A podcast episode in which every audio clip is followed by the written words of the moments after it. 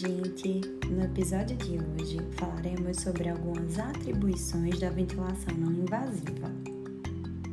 O uso da ventilação não invasiva como pressão positiva para o tratamento de pacientes com insuficiência respiratória aguda ou crônica agudizada foi certamente um dos maiores avanços da ventilação mecânica nas últimas duas décadas.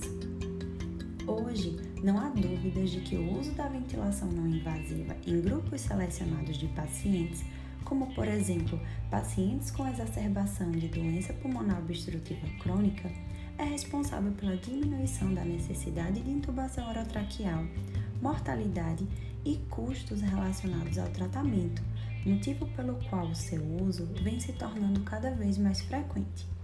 A importância da VNI hoje é imprescindível, sendo tão eficaz e cada vez mais disseminada, auxiliando na reabilitação respiratória. Com o avanço tecnológico, diversos modelos de interfaces foram e continuam sendo desenvolvidos com o intuito de melhorar a tolerância dos pacientes durante a realização do suporte ventilatório não invasivo, destacando-se as máscaras faciais totais, as máscaras tipo capacete e as máscaras constituídas de materiais menos abrasivos e mais adaptáveis às superfícies da face, tornando-as mais confortáveis e ajustáveis às diferentes alterações anatômicas. Atualmente, encontra-se disponível no mercado um grande número de modelos de diferentes tipos de interfaces, máscaras nasais, oronasais, faciais totais, capacetes, prongas nasais e dispositivos orais, que apresentam inúmeras inovações tecnológicas visando, sobretudo, a melhora do conforto do paciente, a redução da magnitude dos vazamentos e o prolongamento do tempo de uso da VNI.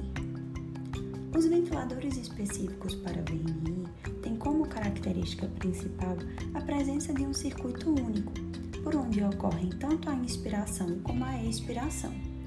Um orifício localizado na porção distal desse circuito é obrigatório para minimizar a reinalação de CO2 durante a inspiração.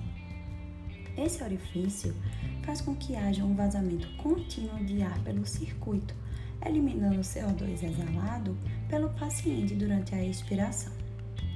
Por esse motivo, os ventiladores específicos para VNI foram desempenhados para funcionar na presença de vazamento, Tolerância ao vazamento, boa sincronia paciente-ventilador e preço competitivo são as principais vantagens desses ventiladores, quando comparados aos ventiladores de UTI.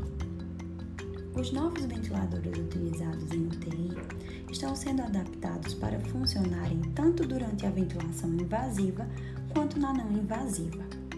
Algoritmos para compensação automática de vazamento e a possibilidade do ajuste do critério de ciclagem na fase inspiratória para a expiração durante a pressão de suporte são exemplos de mudanças para facilitar o uso dos ventiladores mecânicos para o suporte ventilatório não invasivo. Uma boa interação entre o paciente e o ventilador durante a VNI associa-se à redução do trabalho muscular ventilatório e ao aumento da tolerância a essa modalidade terapêutica. A falha na interação entre paciente e ventilador apresenta-se como um dos principais contribuintes para o insucesso durante a utilização da VNI, sendo ocasionada por diversos fatores relacionados aos tipos de interfaces, sistema de geração de fluxo, modos ventilatórios e sistemas de umidificação utilizados. O emprego de medidas que visem a prevenir a ocorrência ou minimizar os prejuízos da assincronia entre pacientes e ventilador durante a VNI pode promover um aumento dos benefícios clínicos e a melhora do prognóstico de pacientes críticos. A utilização da VNI tem sido disseminada para promoção do aumento da capacidade residual funcional, melhora da oxigenação arterial, redistribuição do líquido contido no interior do espaço alveolar, manutenção da patência de vias aéreas, melhora da ventilação alveolar e redução do trabalho muscular respiratório. Alguns fatores relacionam-se à falha de implementação de protocolos de VNI destacando-se gravidade e tipo de patologia de base, velocidade de evolução dos sintomas e pouca experiência da equipe com essa modalidade terapêutica.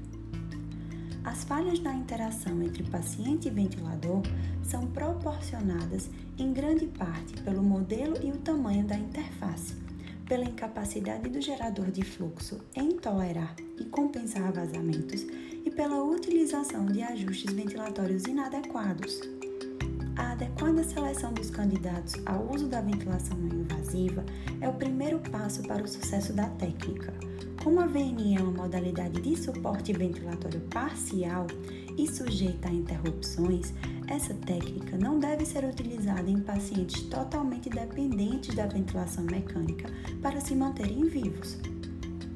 Para finalizar, as contraindicações para o uso da VNI são diminuição do nível de consciência, sonolência, agitação, confusão ou recusa do paciente, instabilidade hemodinâmica, arritmias complexas, obstrução de via aérea superior ou trauma de face, tosse ineficaz ou incapacidade de deglutição, distensão abdominal, náuseas ou vômitos, sangramento digestivo alto e infarto agudo do miocárdio.